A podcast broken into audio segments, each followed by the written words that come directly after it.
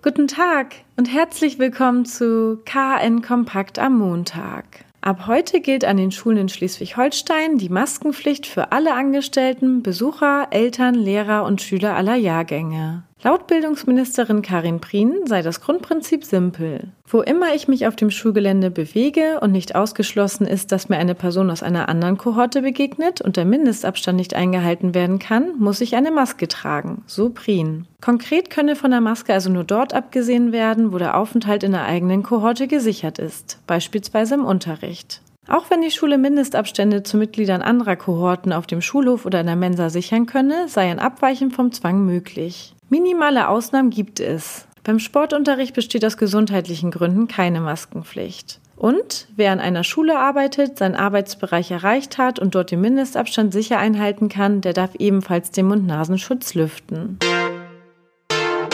Die Schlepp- und Fährgesellschaft Kiel in Erklärungsnot. Der SFK-Betriebsleiter hatte sich in seiner Antwort auf die Beschwerde eines Fahrgastes, der das Nichteinhalten der Maskenpflicht auf den Schiffen der SFK moniert hatte, auf skurrile Weise als vehementer Gegner der Corona-Maßnahmen identifiziert und sich damit gegen die Haltung seines Arbeitgebers sowie der Stadt Kiel gestellt. In der E-Mail, die den KN vorliegt, vergleicht der in der SFK-Hierarchie zweithöchste Mitarbeiter Masken mit Omas Unterhose sowie einem Stück alter Gardine, deren Maschen hundertmal größer als Viren sind. Auch empfahl er dem Kunden das Buch Corona Fehlalarm zweier umstrittener Kieler Professoren, die unter Kritikern der Corona-Maßnahmen einen hohen Stellenwert haben. SFK-Geschäftsführer Andreas Schulz reagierte auf Anfrage von KN Online entsetzt auf die E-Mail und entschuldigte sich im Namen der SFK.